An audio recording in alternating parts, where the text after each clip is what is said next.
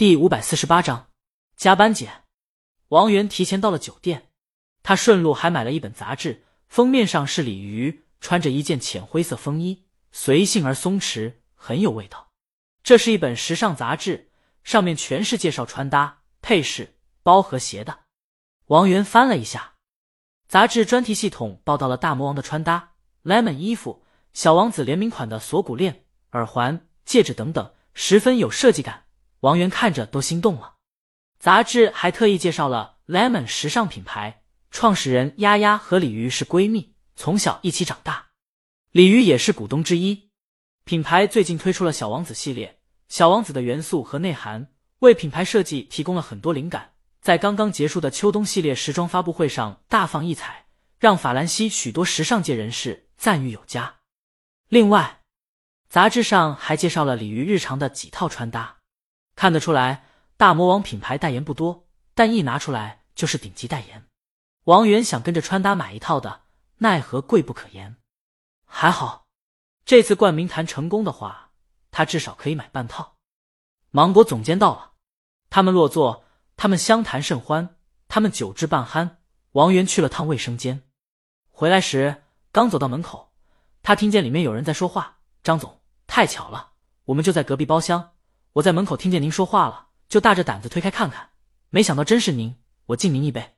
王源紧走几步，他以前经常用这种伎俩，遭过别人的白眼，被人奚落过，甚至还直接被人赶出去过。今儿刚把芒果总监约出来，想不到就有人把这伎俩用到他身上了。他刚推门进去，就听芒果总监笑着说：“徐总，下次吧。时光网这次请到了江阳出山制作推理类综艺，还是很新颖。”很吸引人的，徐总恍然，原来是江阳啊！王源停住脚步，忽然惊觉，原来腰板硬了是这种感觉啊！难怪徐总明白芒果总监为什么跟时光网商务部的人坐在一起了。他点了点头，又寒暄几句后就离开了便利店。店长看了看玻璃外的桌椅，想起了江阳很久以前坐在那儿看胶卷的样子，当时。他来这儿等侯斌，买了一些吃的喝的，就坐在外面的位子，然后仰头看曝过光的胶卷，还真他妈是一见无终生啊！现在手动的时候，他把王峥都换成江阳的样子了。店里没客人，但二十四小时便利店嘛，还是得坚守在岗位上。电视上再放《浪姐》重播，店长看过了，看着这些年龄大的人在舞台上努力和耍小心机的样子，还挺好看的。不过。看着在排练画面中一闪而过的鲤鱼，他穿着格子长衬衫、牛仔裤，内搭纯白 T 恤就那么清清爽爽的站在那儿，就超过了那些姐姐们的精致装扮。店长觉得这气质才是真姐姐啊！她现在穿搭都有意学起鲤鱼了，奈何腿有点短，学起来总不伦不类。门推开，店长看了一眼，不是蹭零七盒饭的侯斌和景书，但也是一位熟客。店长不知道他叫什么。只知道他是附近某公司的主管，经常加班，所以店长给他起了个外号叫“加班姐”。加班姐打了个哈欠，要一份盒饭，店长拿给他。加班姐拿着盒饭去就餐区吃起来。店长趴在柜台上，上班头一天就加班。加班姐已经加三天班了，店长佩服，国庆长假都不休的呀。加班姐，长假到处是人，还不如上班呢。等忙完这个项目了，我再好好休息。到时候景区无人，还不是想怎么逛就怎么逛？店长觉得这还是不一样的，没那个氛围了。而且，我记得中秋节的时候，你就说过这话。店长问加班姐：“中秋节加班，调休回来没有？”加班姐愣了下，这不是又紧跟着上了这个项目？店长觉得加班姐这假期算是休不了了，还不如直接三倍工资呢。加班姐笑了笑。过了一会儿，陆小雨刚从后面理货回来，看到侯斌急匆匆推门进了便利店。陆小雨奇怪，今天收工这么早，还差半个小时才午夜十二点。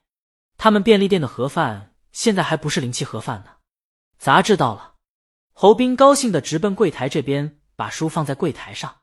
外面天黑，来便利店看更合适，他也可以趁机炫耀一番。店长奇怪。这就是你天天挂念的杂志，这杂志上写什么了？是啊，陆小雨也好奇，他们凑过去看，封面上戴上他的眼睛，江扬着，最先映入眼帘。店长，你根本把你写到小说里了，有没有给你整个三妻四妾？别乱开玩笑。侯斌表示，这是一个很严肃的事情，你到时候会因为你的玩笑道歉的。他翻到目标页数，让他们看，还道歉。店长不信邪的看，念文章标题，带上他的眼睛。作者江阳，侯斌让他们看编者案。编者案以往是对文章评论，但这篇编辑橙子写的编者案是：如果你不快乐，请阅读这篇小说；如果你一无所有，请阅读这篇小说；如果你的生活枯燥，请阅读这篇小说；如果你想寄刀片，本编辑部可以代为转达。感谢葡萄为这篇短篇提供灵感，相信你的眼睛，它将带你见这瑰丽世界。这编者按写的，店长吐槽：“按着编辑的头写的吧？”陆小雨恍然，原来这就是编者啊！店长觉得这姑娘真缺心眼，不过店长不懂，这跟你有什么关系？侯斌，葡萄是我女朋友。店长恍然，原来侯斌的女朋友叫葡萄，听起来眼睛就水灵灵的。他接着道一声牛叉：“有一个当作家的哥们就是任性，竟然写书来泡妞。”这一手绝了，难怪大魔王是他老婆。这要换成我，我也沦陷。他还让陆小雨努努力，只要他追上了侯斌和江阳的好友肖阳，也可能有这待遇。俗，侯斌纠正他：“我们提供的是灵感。”店长显然不信他的话，他读起了文章。作为一个俗人，店长对科幻的名词不大感兴趣，遇见这些名词的时候直接略过。大概知道一个外太空女孩看不见地球。拖地面上休假的一个人戴上眼镜去看世界，一听就是恋爱文。店长继续读下去，就是想知道侯斌怎么跟女朋友谈恋爱的，全当做八卦了。再看到小姑娘看草、看花，为花起名字，看云、看雨、看月亮、看日出。店长觉得这姑娘也太矫情了，感觉就在看一个林黛玉。啧啧，店长摇头，他已经隐约闻到。男女主恋爱的酸臭味了。原来你好这一口。他记起自己小时候才看的那些矫情伤痛文学了了。然后他看到女主不在天上，而是在地下。以后店长俗不可耐的来了一句：“我去。”他是真没想到。